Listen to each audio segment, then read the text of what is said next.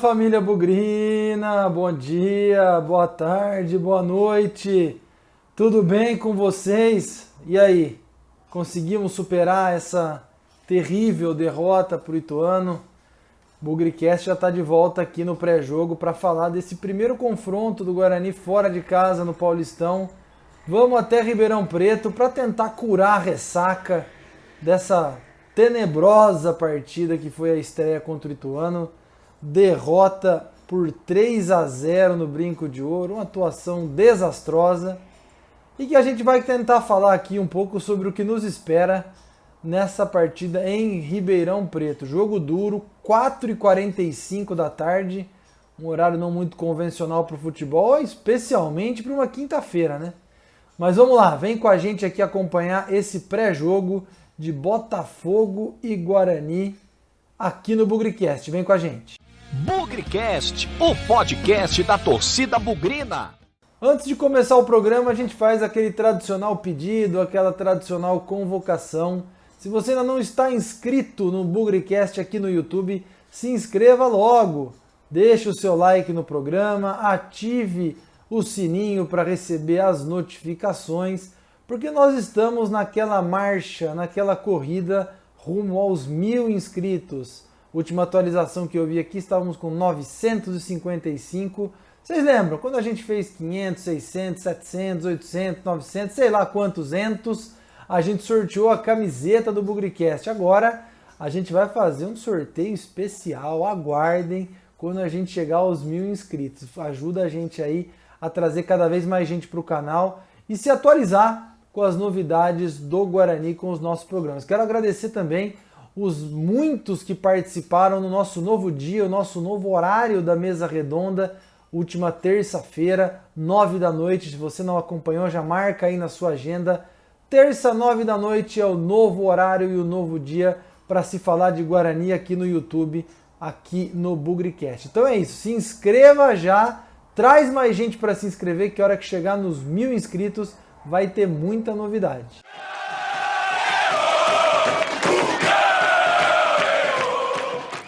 Bom, então vamos começar falando do Guarani. Na última segunda-feira, aquela estreia terrível diante do Ituano, derrota por 3 a 0. Conhecemos alguns jogadores pela primeira vez que a gente não queria conhecer, não foram bem, mas também não quer dizer que eles são péssimos jogadores. Vamos dar mais tempo, vamos dar mais chance. O time mal teve chance de treinar, essa é a grande verdade. E eu acredito que o técnico Alan Al aí não sei se ele vai fazer oficialmente alguma mudança. Na verdade, uma ele vai fazer, que é a saída do Bruno Sávio, que jogou com a costela quebrada é, contra o Ituano. Inclusive saiu no intervalo, não jogou bem, evitou muito choque, o confronto, não estava bem o Bruno Sávio. E segundo as notícias aí dos bastidores, quem deve entrar no lugar do Bruno Sávio é o Renanzinho. Então, partindo do pressuposto né, que o Guarani vai manter o mesmo esquema tático é, e as mesmas formações aí da partida contra o Ituano, o Guarani deve ir a campo com Gabriel Mesquita no gol, Matheus Ludic na lateral direita, na zaga a gente deve ter o Ayrton e o Romércio e na lateral esquerda o, o Bidu. No meio campo a gente deve ver o Bruno Silva de novo, ao lado do Índio e do Tony. E na frente o Pablo, Rafael Costa e o Renanzinho, a grande novidade. Outras, outras novidades interessantes são os jogadores que passam a ficar à disposição do técnico Alan Al depois de serem inscritos.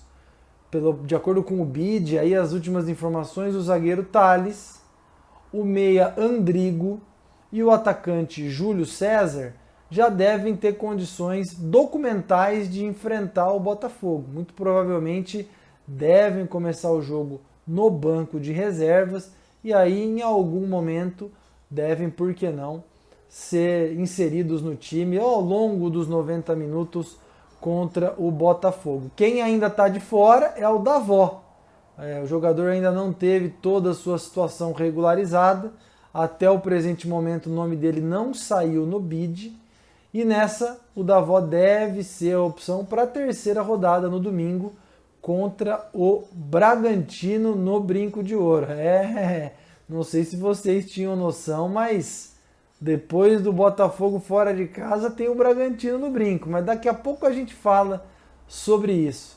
Então, para relembrar, Guarani deve voltar ao 4, continuar o 4-3-3 mais uma vez com Gabriel Mesquita, Matheus Ludic, Ayrton, Romércio e Bidu, Bruno Silva, Tony e Índio, Rafael Costa, Pablo e Renanzinho no ataque.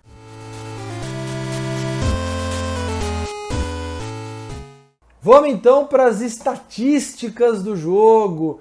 Agora a gente tem o grande Thiago Andrade, cara que andou fazendo uns trabalhos diferentes, analisando taticamente o Guarani também. Thiago é um cara que gosta de números, gosta é, é, de, de estatística também, gosta de análise tática, é um cara que tem certificação de analista de desempenho, scouter, vamos falar assim, mas hoje e daqui para frente o Thiago Andrade vai trazer um pouco da história do confronto entre Guarani e Botafogo de Ribeirão Preto, Botafogo de Ribeirão Preto e Guarani, um confronto que tem acontecido muito nos últimos anos e que ao longo da história também já marcou muitas e muitas partidas para diversas gerações de bugrinos. Tiagão, a bola é sua. Traz aí as estatísticas do jogo do confronto para gente.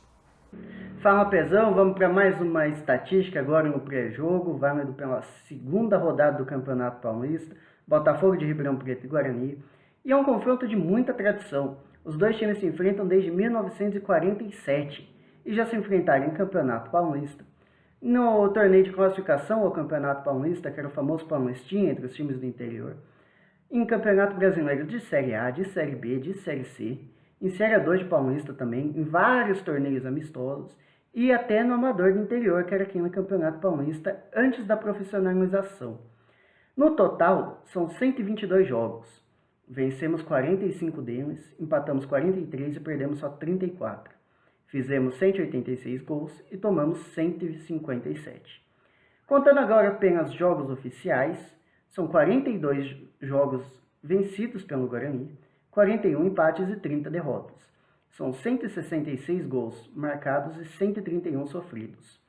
Agora contando jogos em Ribeirão Preto, e aí eu vou fazer um parênteses, eu não contei jogos, nem que o Botafogo era mandante, mas só em campo neutro, como já em São Paulo, em São Bernardo do Campo, nem o jogo que o Botafogo mandou no campo do rival, que era o campo da Palma Travassos, né?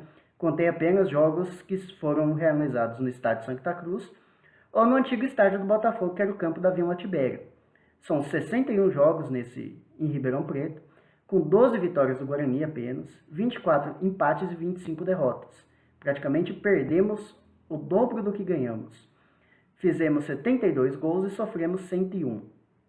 Em campeonatos paulistas, aí sim, em vários, em vários locais diferentes, foram 95 jogos realizados, com 35 vitórias do Guarani, 34 empates e 26 derrotas.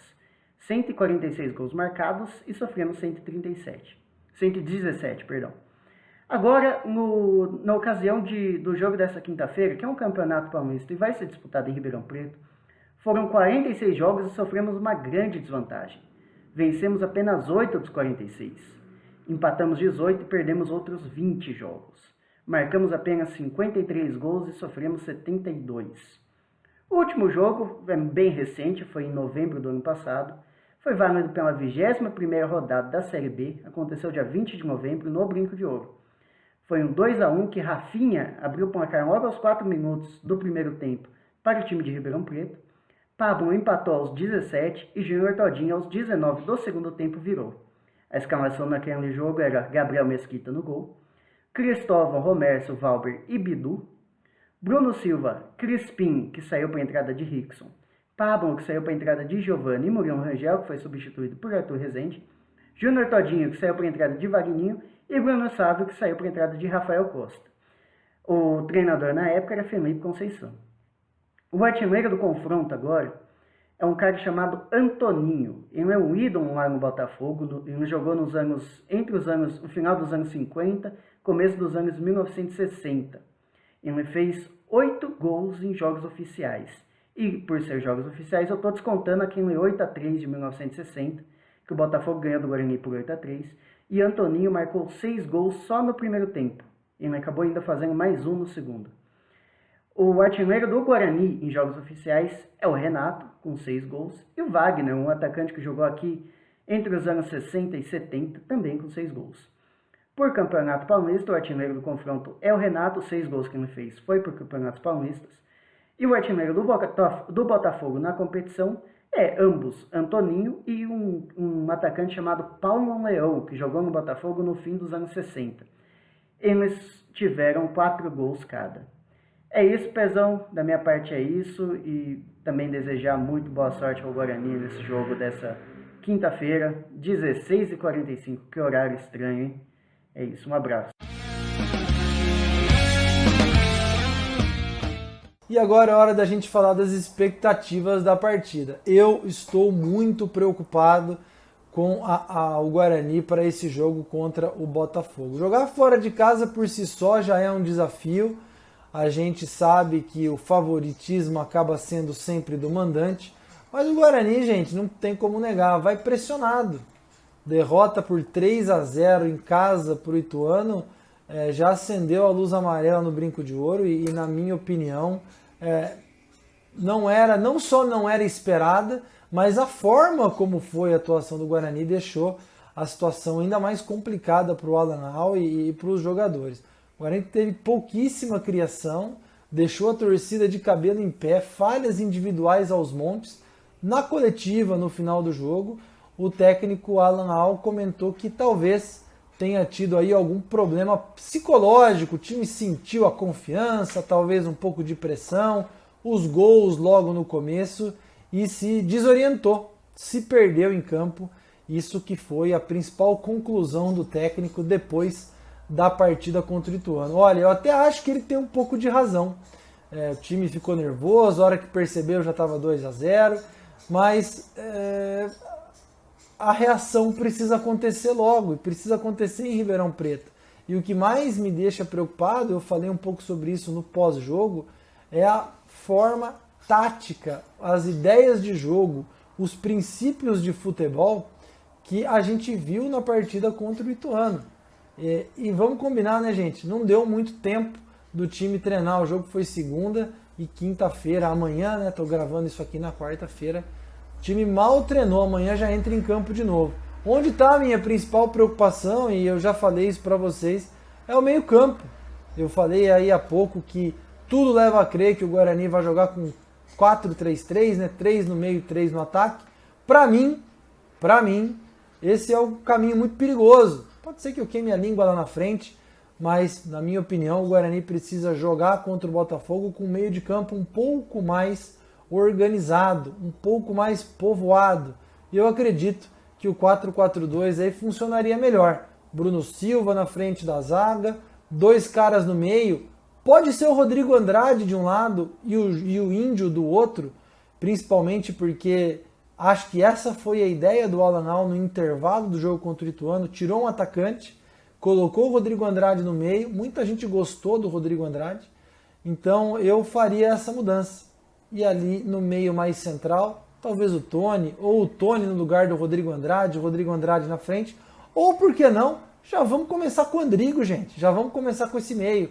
Então seria aquele losango, na minha opinião, Bruno Silva na frente da zaga, um meia pela direita, que pode ser o Marcelo até, pode ser, eu sei que ninguém gosta do Marcelo, hein? Mas pode ser o Marcelo, pode ser o Tony, pode ser o Rodrigo Andrade, na esquerda pode ser o Índio por ser canhoto, e aí na outra ponta do losango pode ser o Tony, pode ser o Andrigo, pode ser algum cara de criação no meio de campo. Sem muita responsabilidade de ir voltar, ir voltar, ir voltar, e sim preocupado em se aproximar dos atacantes e cadenciar um pouco mais as jogadas.